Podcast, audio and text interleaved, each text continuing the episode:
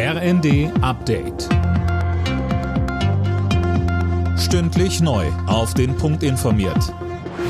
Ich bin André Glatzel. Guten Abend. Nach ihrem Sieg bei der Parlamentswahl in Italien will Giorgia Meloni das Land einen, sollte sie die Regierung anführen. Das kündigte die Rechtsaußenpolitikerin am Tag nach der Wahl an. Italien solle Würde und Stolz zurückgegeben werden, so Meloni.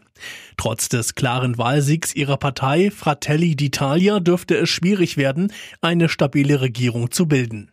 Die anderen beiden Partner in dem rechten Dreierbündnis haben teils andere Ziele. In Italien haben Kabinette in der Regel eine kurze Lebensdauer. Die Bundeswehr hat jetzt ein zentrales Führungskommando in Berlin. Es bündelt mehrere Aufgabenbereiche. Die neue Struktur soll sicherstellen, dass im Krisenfall schnelle Entscheidungen möglich sind. Neben der Landesverteidigung geht es beispielsweise auch um Katastrophenhilfe.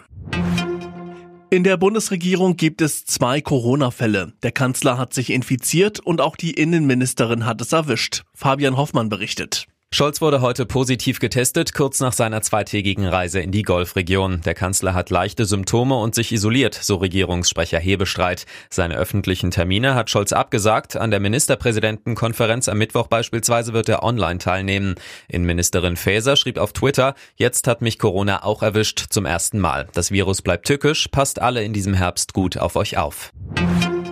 Nach der Heimniederlage gegen Ungarn ist die deutsche Fußballnationalelf heute in der Nations League auswärts gefordert. Im Wembley Stadion in London geht es gegen England. Bundestrainer Hansi Flick. Natürlich ist das immer was ganz Besonderes. Deutschland gegen England sind absoluter Klassiker. Wir haben natürlich ein bisschen was gut zu machen und das wollen wir natürlich letztendlich auch so auf dem Platz zeigen. Anstoß ist 20.45 Uhr. Alle Nachrichten auf rnd.de